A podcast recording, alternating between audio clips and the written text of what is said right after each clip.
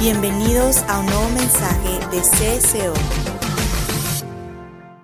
Bueno, ¿están listos? ¿Tienen- ¿Traen sus Biblias? ¿Tienen su celular en la mano con el evento de, del app de la Biblia ya listo? Hoy lo van a necesitar, es una lástima que no tenemos la pantalla, este, pero bueno, como dijimos hace rato, no vamos a dejar que nada ni nadie robe nuestro gozo. Es una bendición poder estar en la casa del Señor el día de hoy, con o sin este, toda la, este, la, luz, bueno, en cuanto al sonido y lo demás.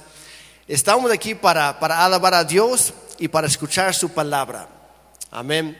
Entonces va- vamos a empezar, voy a, poner ese tiempo en manos de Dios, porque si Él no está hablando a través de mí, de nada sirve lo demás. Padre Santo, gracias por esta oportunidad de venir a, tu casa, reunirnos como tu pueblo, como tu familia, tus hijas y tus hijos, Señor, para escuchar tu voz, para alabarte, que ya hicimos. Así que Señor, ahora mismo te pedimos en el nombre de Jesús que tú abras nuestros oídos, nuestra mente, nuestro corazón, nuestro espíritu, Señor, para escucharte a ti directamente. Incluso en lo que yo estoy hablando, Señor, que tú tomes control de todo lo que yo diga, Señor, que, que sea una expresión fiel de tu corazón, de tu palabra, Señor, y que, que tú puedas sembrar en cada uno de nosotros una semilla de fe que vaya creciendo cada día más, que produzca, mucho fruto para tu honra y tu gloria. En el nombre de Jesús. ¿Y todos dijeron? Amén, amén. Pues hoy vamos a empezar una, una plática que tiene dos partes. Hoy es la primera parte, la, la próxima semana vemos la otra. Este, pero quiero, ah, quiero tomar un tiempo pa- para hablar sobre ese tema. Ah, hace, hace unas semanas, desde hace unas semanas, hablamos un poco en cuanto a la, la oración, el ayuno y otros aspectos de esto. Pero hay una parte central en todo esto que, que si no hacemos esta parte, no vamos a crecer en las otras. Es la base de todo a fin de cuentas. Y quiero hablarte hoy acerca de cómo estudiar la Biblia. No hay mejor manera de conocer a Dios, su persona, su carácter, su naturaleza, su amor, su bondad, su misericordia, la, la increíble vida abundante que Cristo nos ofrece. No hay mejor manera para hacer todo eso que leer su palabra, que Dios mismo dictó y que fue escrita para cada uno de nosotros. Sin embargo, hay muchas personas que, que no la leen, vamos a ser honestos. Hay muchas personas que tienen no solamente una, tienen dos, tres, cinco, diez Biblias impresas en su, man- en, en su casa y aparte en el celular tienen varias otras y nunca la leen. Hay algunos que no encuentran el chiste o el punto principal. Hay algunos que pues lo intentaron una vez y no llegaron muy lejos. Hay otros que pues le gusta, es interesante, pero no encuentran la aplicación personal. Otros que pues igual empezaron bien, se aburrieron, cerraron la Biblia y nunca jamás la volvieron a tocar. Y, y- y yo he encontrado a muchas personas que incluso quieren leer la Biblia, tienen el deseo genuino, pero no saben cómo, ni tampoco por dónde empezar. De hecho, es una de las preguntas más frecuentes que nos mandan en, redes sociales de cómo puedo empezar a leer la Biblia, cómo puedo empezar, por dónde empezar.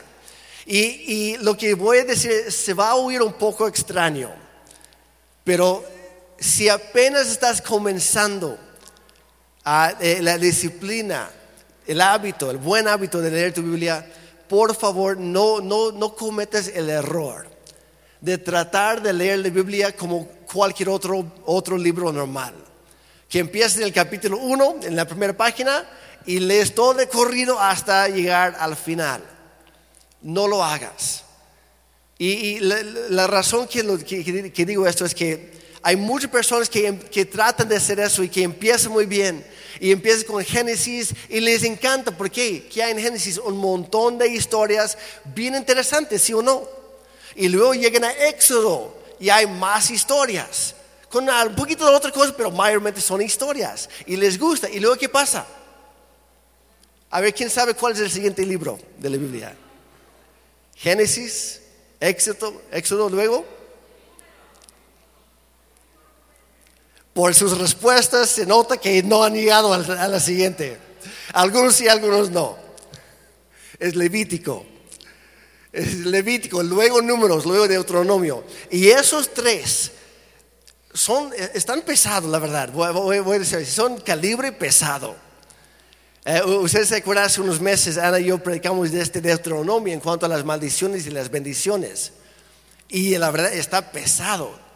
Pero números es más pesado porque es, hay una que otra historia y de ahí son puras listas de nombres, de genealogías, de tribus, de clanes, de lugares que visitaron y ya.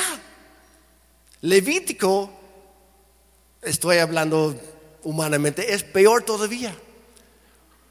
Porque son puras reglas, según algunos. Y como nada más ven reglas, no entienden la importancia detrás de, no entienden el contexto. Y se agüitan, se desaniman y dejan de leer. Ahora, quiero aclarar, el Levítico es increíble. Pero muchas veces por no tener el entendimiento o la capacidad para, para entender, entender ese momento, por no dar los pasos correctos, por tratar de leer la Biblia como cualquier otro libro, y ahí está la cosa, la Biblia no es cualquier libro. No es cualquier libro. Y yo, yo, te quiero animar, si, si apenas estás comenzando a leer la Biblia, agarra Génesis, perfecto. Éxodo si gustas también, salta algunos después. Regresa esos más, más adelante.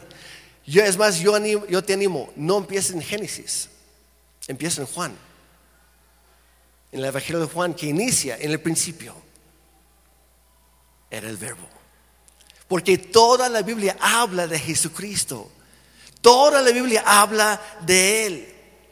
Y, muchas veces por, por, no usar el método correcto, fracasamos en el intento y no llegamos muy lejos. Luego, ¿qué pasa? Nos sentimos los peores cristianos de todo el mundo porque el primero de enero prometimos a Dios, ahora sí, este año voy a leer mi Biblia completa de, de tapa a tapa. Y ya estamos para terminar casi el primer mes y ya, ya nos perdimos. Y nos desanimamos, no, soy el peor, ya para qué. O eh, eh, aplicamos otros métodos que son más peligrosos. Yo, yo hace años escuché la historia de, un hombre que, que, usaba, lo voy a llamar, el método de disparar a ciegas. ¿Cuántos lo han hecho? Que cierras los ojos, dejes caer tu Biblia abierta o, lo abres y luego volteas unas, páginas sin ver y luego dejas caer el dedo. Bueno, es lo que hacía este señor. Pero él oraba antes de y decía, Señor, por favor, dime, ¿qué es lo que tú tienes preparado para mí el día de hoy? Abrió su, Biblia ciegas, disparó hacia a lo loco, cayó el dedo y cuando abrió sus ojos, sus ojos estaba en el libro de Hechos. Así, ah, Hechos va a estar increíble.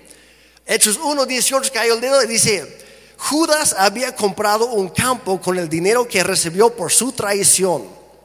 Ahí cayó de cabeza, se le, reventó el cuerpo y se le derramaron los intestinos.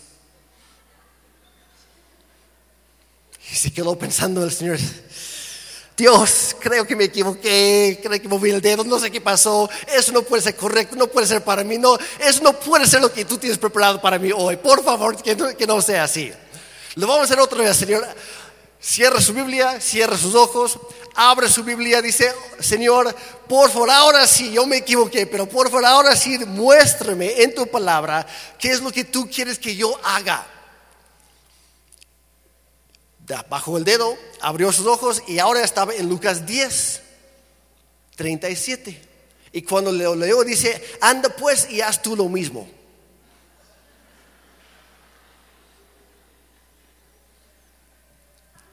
Es un chiste, obviamente. Pero no tienen idea de la, de la cantidad de veces que alguien me ha llegado a decir, Jeremy, eh, leí esto día de hoy. Y yo, pues, ¿qué estabas tomando o fumando cuando lo leíste, no? O sea, dame el contexto. Dice, no, nada más fue eso. Y a veces hacemos lo mismo. Y hay otras personas que, ahora quiero aclarar, no es algo malo, es algo muy bueno. Si tienes la de la Biblia, todos los días te mandan un versículo del día, que es una bendición. Pero se dan cuenta que hay algunas personas que ese versículo del día es el único que suben a sus redes? Nunca salen de ahí. Ahora, como digo, es algo muy bueno. Pero mi punto aquí es no dependas de alguien más. Como digo, es algo bueno, muy bueno para empezar. Pero tienes que profundizar de ahí. No te conformes con eso, con una, una pequeña muestra. Porque Dios te quiere hablar a través de su palabra todos los días de tu vida. Y yo te quiero animar. No leas como para cualquier otro libro. Lee para aprender. Lee la Biblia para entenderla. Lee para crecer. Lee para conocer a Él. Y ese es el punto.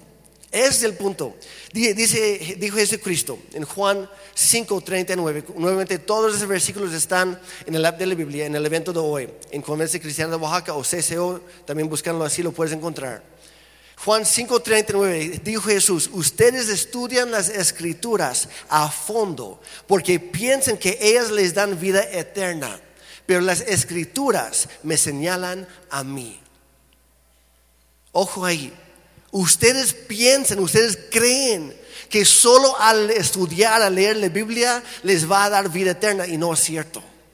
Si lees por leer no vas a sacar nada de provecho. Dice, todas las escrituras, dice Jesús, me señalan a mí. Si lees la Biblia con cualquier, cualquier otro libro, te vas a informar. La información no cambia nada, no trae una transformación en tu vida. Pero cuando conoces a Cristo Jesús de primera mano, ahí es cuando hay un cambio en tu corazón, hay un cambio en tu vida, en tu familia. Estudiamos, si lo quieres anotar por ahí o si no está en la, Biblia para, para, este, para guardarlo. Estudiamos la Biblia para conocer al autor del libro, que es Dios mismo. Estudiamos la Biblia para conocer al autor del libro, no para acabar el libro. No por, estudiar, no por leer, por leer. Dicen por ahí que, la Biblia es como el, el manual del fabricante, fabricante, que Dios mismo escribió para guiarnos en este mundo, en esta vida que tenemos muy corta. Y ahí vamos a encontrar todo lo que necesitamos y más para esta vida. Porque no solamente vamos a encontrar para nosotros, Dios nos da revelación para ayudar a otros. Y de eso se trata, llevarlos a conocer a Cristo. Segundo de Timoteo 3, 16 y 17. Dice, toda la escritura, y quiero enfatizar eso, toda la, escritura es inspirada por Dios y es útil para enseñarnos lo que es verdad y para hacernos ver lo que está mal en nuestra vida. Cuando tú lees la Biblia, si no, está, si no te está iluminando algo que está mal aquí, es que no estás leyéndolo bien. No estás permitiendo que Dios te habla a través de, ella. Dice, ah, no, nos corrige cuando estamos equivocados y nos enseña a hacer lo correcto. Dios la usa para preparar y capacitar a su pueblo, nosotros, para que nosotros hagamos toda buena obra, dice la Biblia. El hermano Myers tiene un dicho, si el Evangelio no te ha cambiado es porque el Evangelio no te ha llegado. Y hay algunos cristianos que llevan años llegando a, a las reuniones y son los mismos de hace 30 años. No hay cambio alguno. Siguen con sus adicciones, con, sus, con su mal genio, sus malos hábitos, con su carácter bastante feo. Cuando la Biblia dice que nuestra amabilidad debería ser conocido por todo el mundo. ¿Un cristiano de mal genio? Ahora, todos tenemos nuestros lapsos, ¿verdad? Pero si siempre andamos con ese mal carácter, es que no estamos permitiendo que el Espíritu Santo haga su, obra en nosotros. Y probablemente es porque no estamos dedicando el tiempo o la manera correcta para estudiar su palabra. Porque Dios te quiere enseñar, te quiere corregir, guiar por el buen camino, preparar y capacitar todos los días a través de la Biblia. Pero si nunca la lees y si nunca la pones en práctica, nada va a cambiar en tu vida. Tu matrimonio, lo siento, no va a sanar. Tu familia no va a mejorar. Nada va a cambiar. Y lo peor de todo es que nunca conocerás realmente a Jesucristo, quien es el autor y perfeccionador de nuestra fe. Y es un proceso de todos los días. El día que saltas leer tu Biblia es el día que no creces espiritualmente. Hay algunas personas que dicen, no, yo nada más con la oración. Pues está, qué bueno que oras, pero ¿en qué estás fundamentando tus oraciones? Si tus oraciones no, no, se alinean con la palabra de Dios, Dios no va a hacer nada, porque la Biblia misma dice que debemos orar de acuerdo a su voluntad. ¿Y dónde encontramos su voluntad? En la Biblia. Todo va en conjunto. Hebreos 4, 12 y 13 dice, pues la palabra de Dios es viva y poderosa, es más cortante que cualquier espada de dos filos, penetra entre el alma y el espíritu, entre la articulación y la médula del hueso, o sea, llega a fondo, penetra a lo, a lo que nadie más puede llegar a ese punto. Eso lo hace la palabra de Dios. Dice, deja al descubierto nuestros pensamientos y deseos más íntimos. Si cuando tú lees tu Biblia, el Espíritu Santo no, no, no te está haciendo ese chequeo del corazón, algo anda mal. Porque todos tenemos asuntos pendientes. Yo no estoy aquí diciendo, no, pues ya, ya, ya, ya soy el, ejemplo a seguir en todo, ya soy perfecto. No, no lo soy. Mi esposa lo sabe, gracias, porque no vas a pasar para contar toda la historia para, no exponerme, pero dice que el Espíritu Santo, su palabra, expone en nuestro corazón para transformarnos todos los días. Dice, no hay nada en toda la creación que esté oculto a Dios. Todo está desnudo y expuesto ante sus ojos. Y es a Él a quien le rendimos cuentas. No puedes esconderle nada, nada a Dios.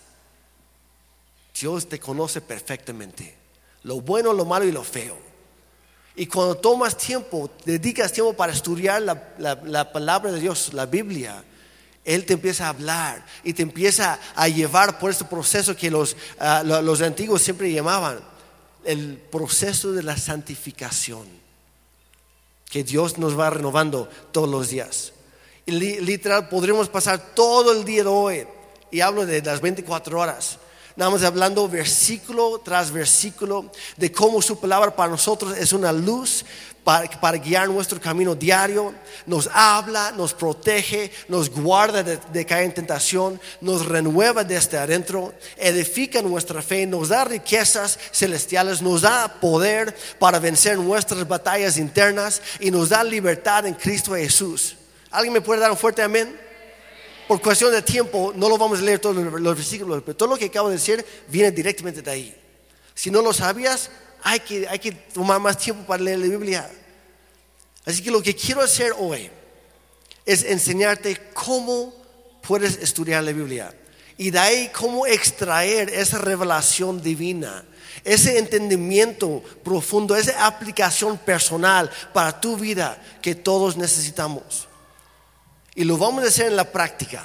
Porque si es pura teórica, si es puro teórico, no va, no va a ayudar a nadie. Entonces vamos a hacerlo ah, en la práctica. Por eso les, les, pregunté si ya tienen listas sus Biblias. Las vamos a usar. Y vamos a poner como ejemplo uh, un libro. De hecho, es el, es el libro, la carta más corta del todo Nuevo Testamento.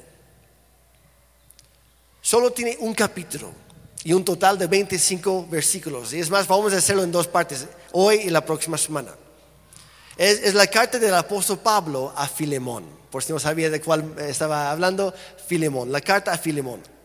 Ahora, para tener el cuadro, para saber cómo hacerlo, hay cinco pasos para estudiar la Biblia. Número uno, si lo quieres anotar por ahí, o también está en, el evento o en el arte de la Biblia. Número uno, escoge una versión que sea fácil de entender. Es el número uno. Ahí te voy a explicar por qué. Número dos, escoge una hora, un lugar y un plan para estudiar. Hay un dicho por ahí, si fracasas o si fallas en planear, estás planeando para fracasar. Entonces hay que tener un plan, hay que saber qué va a hacer, hay que ser intencionales. Número tres, entiende el contexto. Te les voy a explicar cómo hacer eso. Cuatro, lee lentamente. Lee lentamente y haz preguntas. Y número cinco, ora y pida a Dios que te hable. Luego aplica a tu vida lo que Él te enseña. Es muy fácil. No es complicado esto. Pero si hacemos esos cinco pasos todos los días, todos los días, todos los días Dios te, va a hablar. Y tu vida va a ir transformándose poco a poco. Ahora, ¿por qué mencionar al principio? Número uno es escoge una versión que sea fácil de entender. Aquí, aquí está. Yo, yo tengo acceso a un montón de diferentes versiones de la Biblia y hay algunas que son fáciles de entender y algunas que son bien difíciles. ¿Ya se dieron cuenta? Yo, yo platicando, de, hecho mi suegro platicando con unas señoras hace, hace tiempo, uh, en Mitla fuimos al mercado ahí, él se sentó, empezó a dar su testimonio y les preguntó, ¿tienen una Biblia? Y las tres, claro que sí. ¿Y la leen? Pues no mucho. ¿Y por qué no? Porque no la entendemos. Y si no lo entiendes, nunca vas a leerlo. Y nunca vas a sacar provecho. Filimón 1.7. Ahí en tu Biblia, yo la voy a leer en otra versión que es la Reina Valera actualizada. Dice lo siguiente, Filimón 1.7, en esta versión. Porque tenemos gran gozo y consolación de tu caridad, de que por ti, oh hermano, ojo aquí, han sido recreadas las entrañas de los santos. Ahora, ¿qué significa eso? Que han sido recreadas las entrañas de los santos. ¿Alguien tiene idea? Ahora, no estoy diciendo que esta versión está mal. Lo que estoy diciendo es que si tú no lo entiendes, no es una buena versión para ti. Es para alguien más que sí lo entiende. Ahí donde dice que han sido recreadas las, las entrañas de los santos, en otras versiones dice lo siguiente, que, que tú, Filemón, has reconfortado, has reanimado, has consolado al pueblo santo de Dios. Es mucho más fácil, ¿verdad? En otra versión dice que has consolado el corazón de muchos. Ah, de, de repente ya no estoy pensando en los intestinos, las entrañas. Me doy cuenta que es algo espiritual. Es algo de estar adentro que debería cambiarnos. Entonces la pregunta es, ¿cuál es la mejor versión de la Biblia? Simplemente la que tú vas a leer y que puedes entender, punto. La que vas a leer y que puedes entender. Si no más no captas nada cuando la lees, prueba otra versión. Hoy en día tan solo eh, eh, en, el app de la Biblia, en YouVersion, hay más de 30 diferentes versiones en español la Biblia. Y no solamente si tú hablas, ah, si tú hablas algún dialecto. Hace, hace, unas semanas yo me encontraba platicando con una persona que habla zapoteco y me preguntó, Jeremy, ¿me puedes dar una Biblia en zapoteco? Y me pensé, ¿en qué librería voy a comprar esa, esa Biblia? ¿En dónde lo voy a encontrar? Seguramente hay, pero yo no sé en dónde buscar. Y yo me quedé, lo que sí puedo hacer, le pregunté, ¿tienes un celular? Sí, vamos a descargar de la Biblia. Y empecé a buscar en zapoteco y me di cuenta que hay más de 20 diferentes dialectos de zapoteco donde ya tiene la Biblia. Tan solo en zapoteco. La, Biblia está a nuestro alcance. No tenemos excusa, iglesia.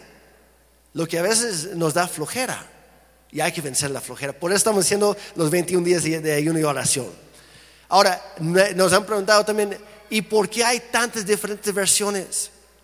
¿Por qué casi casi la, algunos dicen discrepancia, otros dicen la competencia entre una y otra, porque algunos dicen que no, solamente la Reina Valera es la buena, o en inglés la King James, porque en ese también dice la autorizada, todavía. Y dice, no, es que es la única versión autorizada de la Biblia, de Dios mismo. Le digo, no, esa versión fue autorizada por un rey pagano en Inglaterra. Es una muy buena, es una buena versión, por cierto. Pero es inglés antiguo, igual como la Reina Valera 60, la, la actualizada como acabamos de leer, y otros son español de España. Y si tú entiendes eso perfectamente, excelente, a todo dar. Pero si nada más te confunde y te da vueltas y, y sigues pensando en las entrañas, cambia de versión. Yo, la, verdad, antes de venir a México, yo compré una Biblia enorme, bilingüe. Y era, yo crecí con la equivalente de la Reina Valera en inglés, la King James. Entonces fui a una librería cristiana, busqué una Biblia, ahí la tengo todavía, está así de grueso, no les miento. Y pesa un montón. Y trae hoja por hoja en inglés y en español, que es la Reina Valera, 60. Y yo llegué a México y pensé, no, va a ser increíble, voy a poder platicar con la gente porque voy, a leer la Biblia así tal cual. Y llegué aquí a México y luego me di cuenta en las calles, nadie habla así. ¿Mi Biblia está mal o qué está pasando? Invertí en esta Biblia para poder comunicarme y no me sirve. Porque la gente no habla así. Aquí en México, en otros lugares, obvio que sí. Mi punto en todo esto es, usa una versión que tú puedes entender.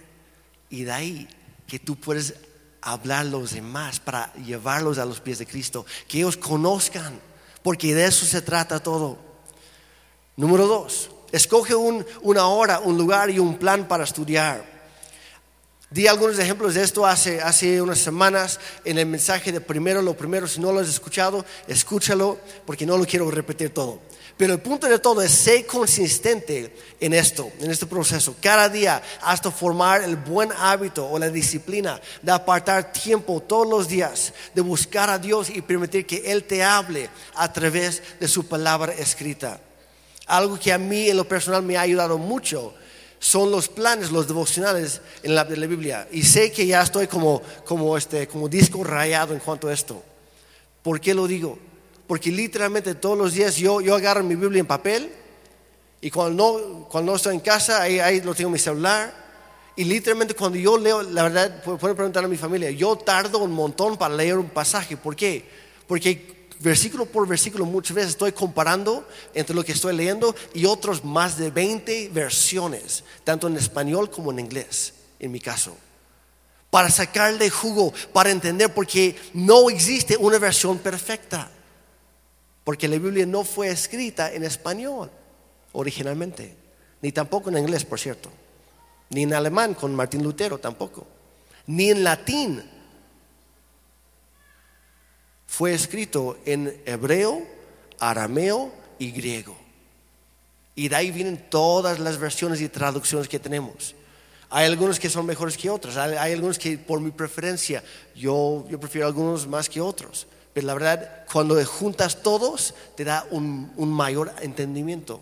Porque si no lo entiendes por una versión, lo entiendes por otra. Y así es lo que hay que hacer. Actualmente también estoy usando de hecho, hoy estamos terminando un devocional de 21 días. Algunos escogieron de oración, otros del ayuno, otros de leer la Biblia, tal cual. Hoy estamos terminando ese devocional. A la par yo llevo otro, que es leer toda la Biblia de forma cronológica. No como está escrita, sino como, como iba sucediendo. Y a mí me ha ayudado porque estoy saltando de un libro a otro conforme iba pasando, sucediendo en tiempo real y por fin estoy conectando puntos que en mi caso yo llevo más de 30 años leyendo mi Biblia, más de tres décadas y apenas estoy conectándolos porque todos los días Dios saca algo nuevo de su palabra para ti, porque es viva y poderosa. Y hay planes para todo. Si tú estás luchando con adicciones, con la pornografía, con la depresión, la ansiedad, el temor, haz, haz una búsqueda ahí en New Version y ahí te saca planes. Hay para hombres, hay para mujeres, hay para niños. Es más, hay una Biblia para niños también.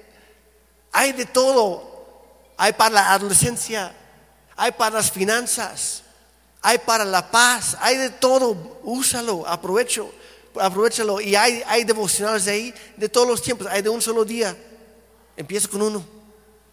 De ahí hay de dos o tres o cinco días. Hay de una semana, de dos, tres semanas. Hay para todo el año. Yo encontré uno que era de 488 días o algo así. Era casi un, año y medio. Yo lo vi como que todavía no. Pero hay uno para ti, búscalo. Número tres, entiende el contexto. Y aquí lo quiero explicar un poquito más. Te quiero mostrar por qué esto es tan importante. Imagínate por un momento que de repente yo publicara una foto en mis redes sociales. Y en esa foto yo aparezco en otra ciudad disfrutando de una cena en un restaurante muy elegante, abrazando a una mujer que no es mi esposa, que no es Ana. Y estoy con una sonrisa muy grande, me veo bastante contento, pero abajo no hay, no hay, no hay una descripción en la foto, no hay ningún contexto, nada más está la foto y ya. Si tú ves la foto, ¿qué es lo primero que pensarías? Bueno, de acuerdo a cada quien, ¿verdad? Pero seguramente habría varios que pensarían, uff, mire, manito, no es chisme. Pero hay que empezar a orar por el pastor. Vi esta foto y creo que está engañando a su esposa, la pastora Ana. Y no podemos permitir que eso pasa, que eso suceda a nuestra pastora Ana. Así que vamos a orar por el pastor. ¿Sí o no?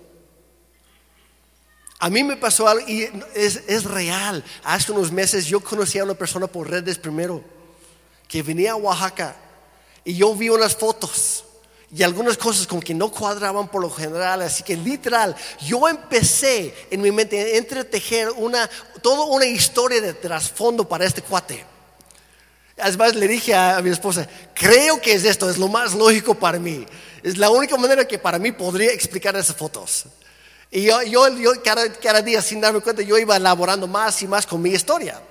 Pasaron los meses, lo conocí y ya, pero ya, ya tenía que esperar que tuviera más confianza. Pasó otro, otro par de meses y un día sentado con él, ya teniendo una conversación más profunda y en mucha confianza, le dije, oye, ¿te puedo hacer una pregunta?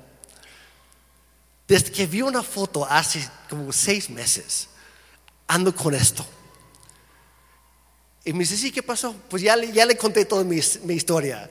Y le pregunté, ¿le atiné o no le atiné?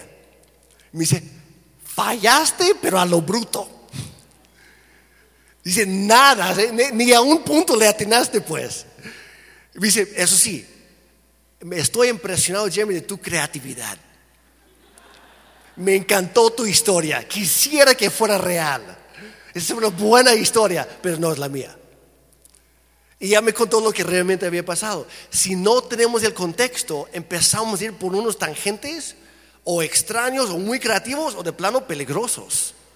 Y es, es lo que muchos hacen. Y por eso el disparar con el dedo a ciegas no funciona. Pero así hay muchos cristianos que hay algunos que les encanta salmos. Qué bueno, salmos es increíble, pero nunca salen de ahí. Hay algunos de proverbios, qué bueno, mira, si no sabes por dónde empezar, si quieres sabiduría, dice la Biblia, si quieres sabiduría, pídeselo a Dios. Lee tu Biblia. Proverbios, que por cierto hay 31 capítulos en Proverbios, puedes leer un, un capítulo por día y cada mes vas a leer el libro de Proverbios entero. En el Nuevo Testamento el libro de, de sabiduría es Santiago, es muy práctico. Y si eso no te pega, si no te da entre los ojos, es porque de plano no estás leyéndolo. Porque Santiago es bastante directo y te dice tus cosas de plano. Dice, hermanos, dice, esto, esto, esto no está bien y no debería ser así entre los, en, la iglesia de Cristo. Yo, ay, caray, así soy yo todos los días y más los domingos que veo a los demás. Santiago te habla tus cosas y qué bueno. Pero si nunca sales de esos, de esos libros, si nunca descubres lo demás, te estás robando la bendición completa, entera, de plenitud que Dios tiene para tu vida. La Biblia no es solo un libro, es una biblioteca.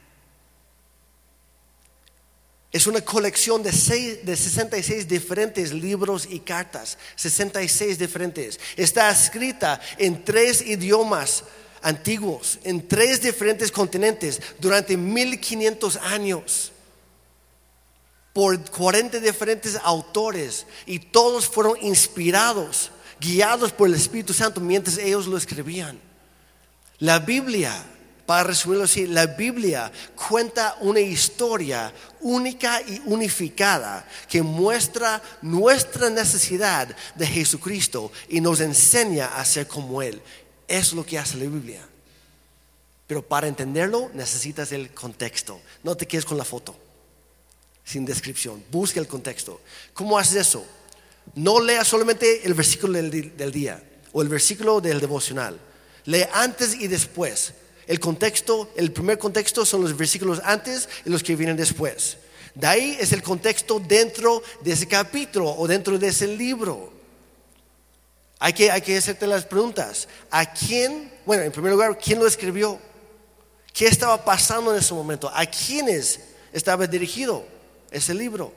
¿Qué habrían entendido ellos en su tiempo, en su cultura? Ah, ese es el contexto. Que muchas veces, ¿qué hacemos nosotros? Lo leemos en tiempos actuales, en nuestra cultura. Ah, no, pues dice esto, así que yo lo voy a entender así. Y no. Hay que regresar al contexto original. El año pasado yo decidí comprarme una Biblia de estudio que, se llama El Diario Vivir y créanme, es la mejor inversión que he hecho en años recientes. La verdad es increíble. Yo he sacado prédicas enteras de esa Biblia. No copiando y pegando, sino solamente Dios dándome revelación de cosas que nunca había entendido así o no había visto así antes. Yo, recomiendo las Biblias de estudio muchísimo. Otro increíble recurso son los planes de Bible Project. Lo siento así, está escrito en inglés, pero están en español. No sé por qué. Bible Project. Están en, en YouVersion. Ana lo sabe, el año pasado lo hicimos juntos. Y hay uno que no me acuerdo exactamente cómo se llama, pero es leer ah, o, ver la historia de Jesús en toda la Biblia. Y lees la Biblia completa, pero a, todo señalando a Cristo. Y lo mejor es que casi todos los días hay videos que antes de, empezar tu lectura diaria o antes de entrar a un nuevo libro o capítulo o sección de la Biblia, te explica todo esto antes. Y luego cuando estás leyendo, te, te recuerdas del video que acabas de leer. Es como, ah, no, pues ahora entiendo el contexto. Alguien más está haciendo el, trabajo difícil para nosotros, pero hay que aprovecharlo. Para eso está. Vamos a volver a Filimón. Filemón, em, ahora sí empezando en el versículo 1, normalmente solo tiene un capítulo. Dice, yo Pablo, yo lo voy a leer en otra versión ahora, dice, yo Pablo, prisionero por predicar la buena noticia acerca de Cristo Jesús, junto con nuestro hermano Timoteo, les escribo esta carta a Filemón, nuestro amado colaborador, a nuestra hermana Apia y a Arquipo, nuestro compañero en la lucha, y a la iglesia que se reúne en su casa. ¿Quién lo escribió? El apóstol Pablo. ¿En dónde estaba? Dice prisionero por Cristo. Estaba literalmente en una cárcel en la ciudad de Roma en ese momento, donde también escribió las cartas a los colosenses, a los colosenses y a los efesios. Ese es el contexto. ¿A quién estaba escribiendo? A Filemón. ¿Quién era Filemón? Era un cristiano griego y romano rico, pudiente, de influencia, era un líder en la iglesia y tenía una iglesia en que se, eh, bueno, tenía un grupo de cristianos que se reunía, reunía en su casa entre semana. ¿Sobre qué escribió? Ahí te lo vamos a leer, sobre Onésimo, un esclavo que le había robado a Filemón y luego huyó del lugar llegó hasta Roma porque era como que la capital no solo del imperio, sino también la capital de la libertad para esclavos que huían de sus amos. Onésimo llegó a, Roma y andando en las calles, ¿con quién crees que se topa? De repente con el apóstol Pablo. Porque le daba un chance de salir de vez en cuando durante un tiempo. Y ahí Pablo le habla de Cristo, se convierte, entrega su vida a Cristo y Pablo le empieza a discipular, le empieza a enseñar las buenas noticias de Jesucristo. Y este fue salvo. Ahora, tener esclavos era algo importante en la antigua Roma. Dicen que en ese momento había alrededor de 300 mil esclavos tan solo en la ciudad de Roma. Más de 300 mil. En una ciudad entera de puros esclavos.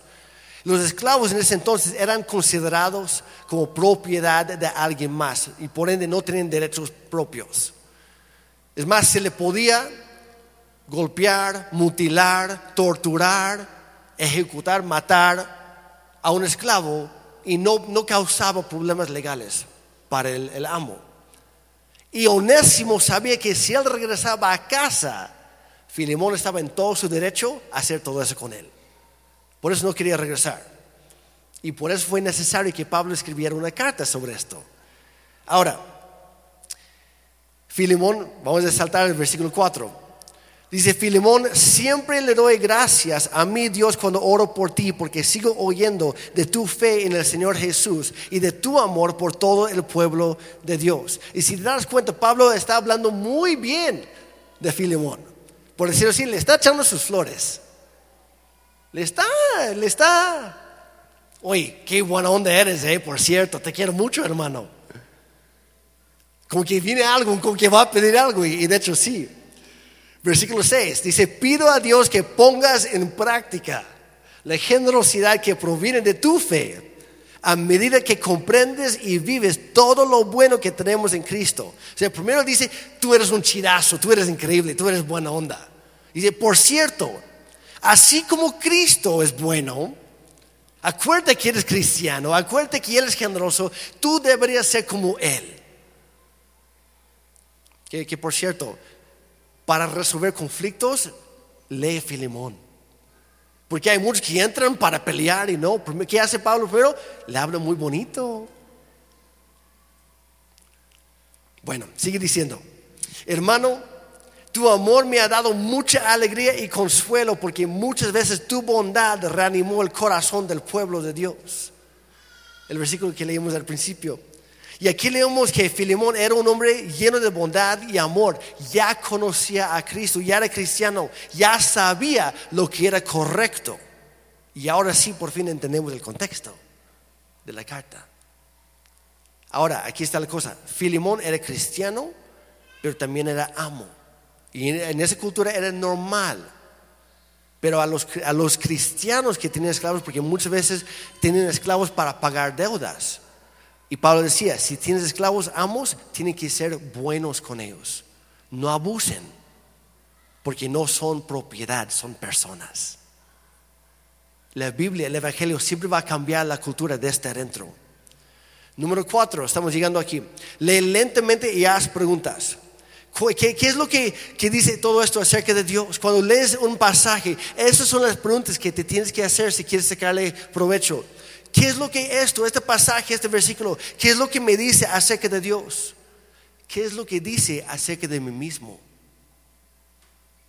Aquí en este, en este caso, Pablo estaba diciendo a, Filemón, sí, tú tienes derechos, pero él es tu hermano en Cristo y él también tiene derechos.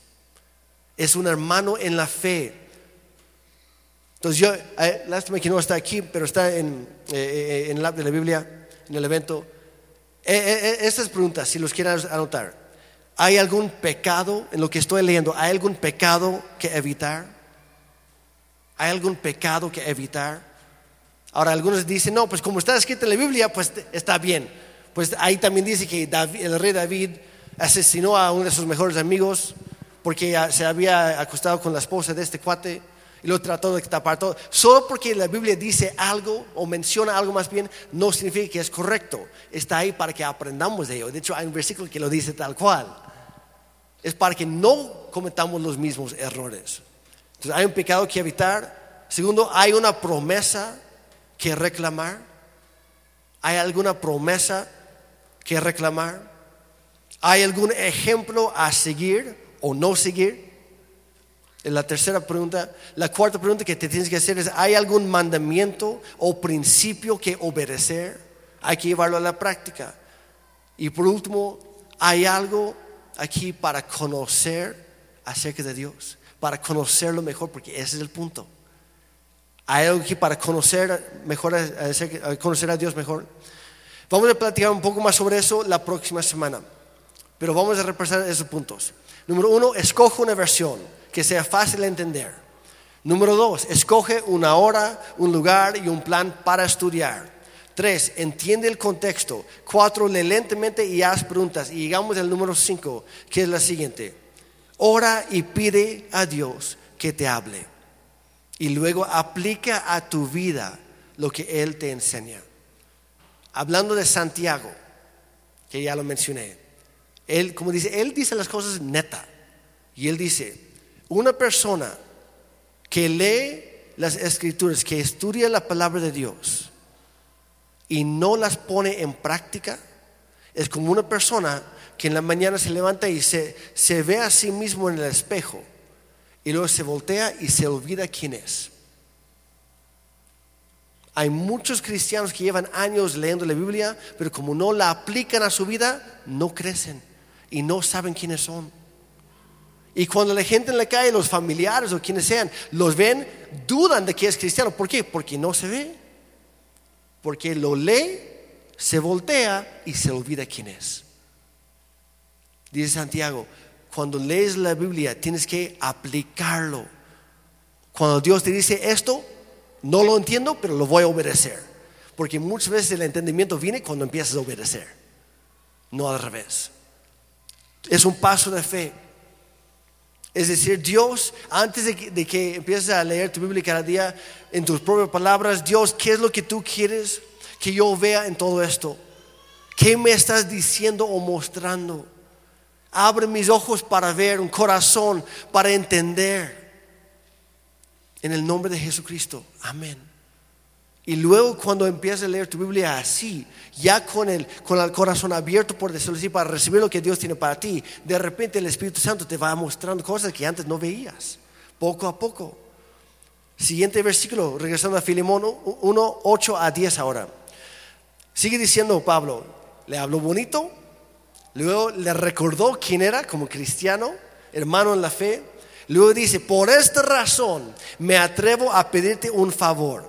Podría exigírtelo en el nombre de Cristo, porque es correcto que lo hagas. Dice, pero por amor, prefiero simplemente pedirte el favor. Dice, yo tengo derecho como apóstol, como hermano Cristo, es tu deber hacer lo que estoy a punto de pedirte, pero mejor vamos a manejarlo como un favor personal, dice Pablo. Dice, toma esto como una petición mía de Pablo, un hombre viejo y ahora también preso por la causa de Cristo Jesús. Te suplico que le muestres bondad a mi hijo onésimo. Me convertí en su padre en la fe mientras yo estaba aquí en la cárcel. Ojo ahí. ¿Quién era, quién era onésimo? Era un esclavo. No era hijo real, por decirlo así. No era hijo biológico, ni tampoco hijo adoptado de Pablo. Era un esclavo que huyó, primero robó y luego huyó de casa. Pero Pablo no le dice esclavo, le dice es un hijo mío en la fe. Onésimo, hay, que captar esto. Eh, Onésimo le robó a Filimón.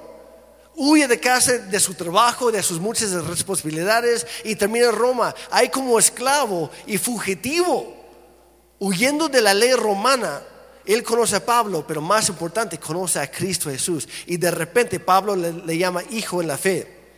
Y si comparas con el texto original en griego, encuentras aquí algo increíble, algo escondido, que por, desgracia cuando lees en español te pierdes de esto. Por eso también hay muchos recursos en línea también, son gratuitos, donde tú puedes, tú puedes comparar y te lo dice en español el significado original en griego. Es increíble, o en arameo o hebreo igual. Versículo 11 dice, e, el nombre onésimo, por cierto, es lo que se pierde. El nombre onésimo significa útil y provechoso. Onésimo, el mismo nombre de este esclavo significa útil y provechoso. Ahora, no sabemos quién le dio ese nombre, si nació con ese nombre o si Filemón le había dado ese nombre, no lo sabemos útil y provechoso. En ese momento no lo estaba cumpliendo. Al contrario, dice en el versículo 11, en otro tiempo, en otra versión dice, antes, onésimo, útil y provechoso, fue para ti un esclavo inútil. Su nombre es una cosa, su vida dice otra. Un contraste total. Dice, para ti en otro momento antes era un esclavo inútil, pero ahora nos es útil tanto a ti como a mí. Ahora, en el griego, la frase en otro tiempo o antes es, es la palabra poté, poté. Y la, la, frase pero ahora es denuní, denuní. Y si juntes eso es poté denuní es el antes era, pero ahora. Antes era, pero ahora. Aquí es la cosa, no puedes tener, y aquí va para ti, no puedes tener el duní sin primero el poté. No puedes tener el pero ahora sin el antes de, en otro tiempo. No lo puedes tener por definición. Están vinculados. Antes, Onésimo era inútil, pero ahora es útil para muchos, para el Evangelio de Cristo, para el reino de Dios. Tú, perdóname por lo que voy a decir, porque algunos, no, pues en esa historia yo soy el apóstol Pablo, o que yo soy el, el que imparte sabiduría a los demás. Bueno, podría ser. Otros se identificaron con Filemón. No, pues yo soy el pudiente aquí, yo, pues la verdad, yo puedo exigir, es mi derecho. Pero la realidad, la fría y cruel realidad de la situación es que tú y yo somos onésimo. Tú y yo somos onésimo. Tu vida y mi vida en otro tiempo estaba marcada por dolor, resentimiento, amargura, desesperación, enojos incontrolables, familias y matrimonios, matrimonios destruidos. En otro tiempo. Somos onésimo. Antes éramos inútiles a los ojos de Dios. Pero en Cristo, pero ahora de Nuní. Pero ahora en Cristo tenemos paz, gozo, amor, perdón de nuestros pecados, vida eterna, una misión y un propósito claro en la vida. Piense por un momento cómo Dios ha tomado lo más indeseable de, de nuestro pasado y lo puede usar y volverlo útil para ayudar a otros, para darles esperanza, para presentarles a Cristo. Dios quiere tomar todo lo malo en tu vida y en mi vida y convertirlo en algo muy, muy bueno, de mucho provecho para todos. Somos onésimo. Todos tenemos un pasado, pero todos tenemos un glorioso futuro en Cristo. Todos antes éramos alguien, pero ahora somos alguien diferente por la gracia de Dios. Yo te quiero retar. Tú eres onésimo, yo soy onésimo. Cuando hablas con Dios en oración, deja de hacerle la pregunta de ¿por qué? Dios, ¿por qué me está, por qué me está pasando esto? ¿Por qué a mí? ¿Por qué ahora? ¿Por qué en mi familia? Y en lugar de preguntarle por qué, pregúntele qué. Dios, ¿qué es lo que me quieres enseñar en medio de esto? ¿Qué es lo que tú vas a hacer?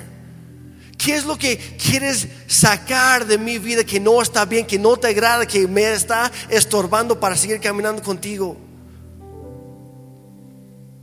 ¿Qué en medio de todo esto? ¿Qué es lo que puedes hacer tú? ¿Qué quieres cambiar en mí? Ya no preguntes por qué, sino qué. Porque a fin de cuentas Dios está escribiendo tu vida en tiempo real, todos los días. Y en medio de esta enfermedad o dolor, Dios está escribiendo tu historia mientras hablamos ahora mismo. Antes yo estaba enfermo, pero ahora he sido sanado. Antes yo era adicto, pero ahora soy libre en Cristo. Soy limpio en Él. Soy sobrio. ¿Cuál es tu historia? Antes estaba deprimido y ansioso, preocupándome por todo, pero ahora tengo paz.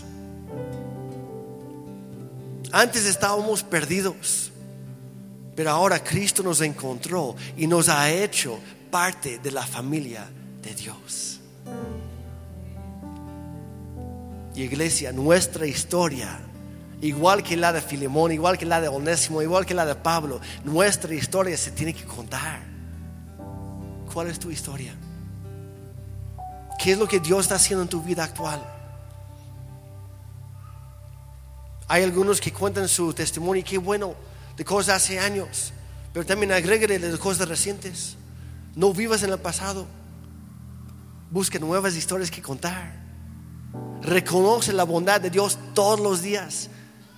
Por eso, bueno, hay, algunos que tienen la, costumbre que cuando hacen una oración la escriben y ponen fecha. Yo tenía que hacerlo. Yo por un tiempo lo llevaba igual.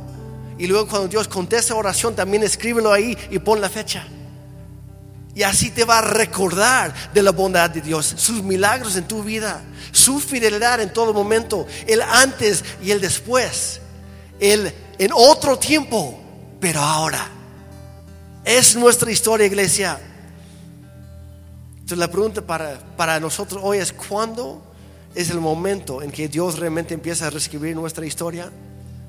Lo hace mientras lees y estudias su palabra porque es viva y poderosa.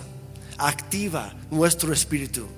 Nos habla, nos protege, nos guarda de caer en tentación, nos renueva desde, desde adentro, edifica nuestra fe, nos da riquezas celestiales, nos da poder para vencer nuestras batallas internas y nos da libertad en Cristo Jesús. Es lo que hace la Biblia, iglesia. Y por eso hay que estudiarla. La próxima semana vamos, vamos a dar la, parte complementaria de esto. Vamos a terminar de leer Filemón. Pero quiero dejarlo así, yo sé que fue mucho. Entonces vamos un paso a la vez. Empieza donde estás, pero empieza a avanzar. No te quedes donde estás. Que en tu vida y en mi vida hay un antes y un pero ahora. El después no lo vamos a escribir todavía. para el después falta mucho. Literalmente para que haya un después tienes que estar al final de la historia. Y el hermano, el hermano siempre dice, dice, tiene mucho por hacer todavía, ya tiene 101 años, dice, me falta mucho por hacer, porque el cielo tiene prisa. Hay almas que tienen que ser ganadas por Cristo. Hay personas, tus familiares, tus amigos, tus colaboradores en el trabajo, tus clientes, que necesitan conocer a Cristo. Y probablemente lo harán a través de conocer tu vida. Así que que tu vida se alinee con la palabra de Dios. Permite que Dios te hable todos los días. Y vas a ver que hay un antes y un pero ahora. Amén. Si es que pueden, les quiero pedir que se pongan de pie, por favor.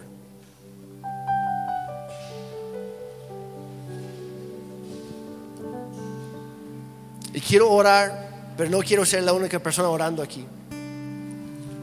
El, orar, como mencionamos hace, hace unas semanas, solamente es hablar con Dios. Así que entabla esa conversación, expresa tu corazón, dándole gracias por lo que Él ha hecho en tu vida. Porque antes éramos inútiles y ahora no somos perfectos, para nada, nos falta mucho. Pero ahora somos una nueva creación, una nueva criatura en Cristo. Antes estabas enfermo, lo que, lo, que sea tu caso, dale gracias. Y también pídele ayuda para el tiempo que viene. Que nosotros desconocemos el futuro, pero Dios lo tiene en sus manos.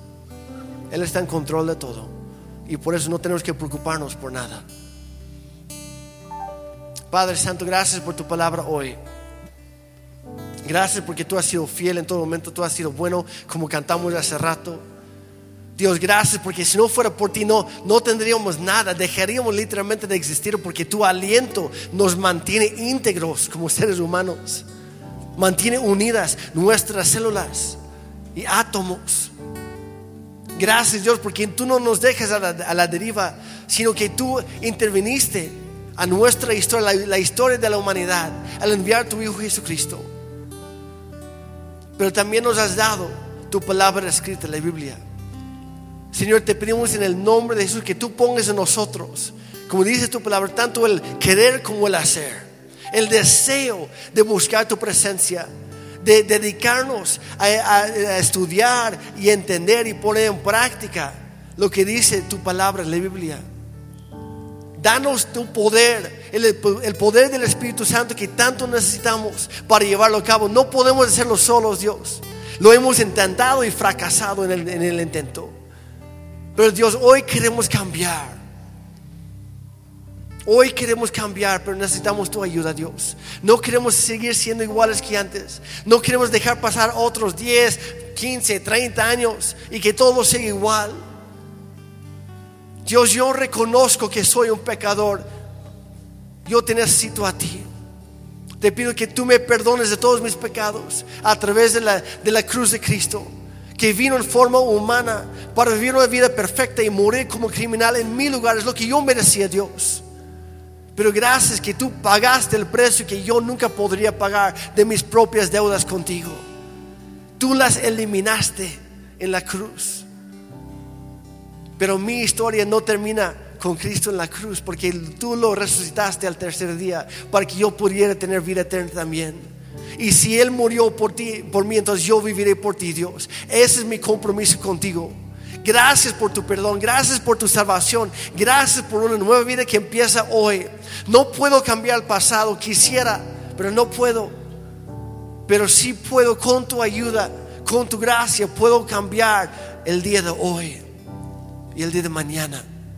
Así que te pido, Señor, guíame en tu palabra todos los días. Por mí el hambre de tu palabra, porque dice, tu, dice la Biblia, dijo Jesús, que no solo del pan vivirá el hombre sino de cada palabra que sale de la boca de Dios. Dios, haznos dependientes de tu palabra, porque nosotros es viva y eficaz, es poderosa para cambiarlo todo. Una sola palabra tuya, Dios, puede cambiar un destino eterno para siempre. Gracias, Señor, por tu palabra hoy. Ayúdanos, Señor, a, a buscarte todos los días y ponerlo en práctica. En el nombre de Jesús. Todos dijeron, amén y amén.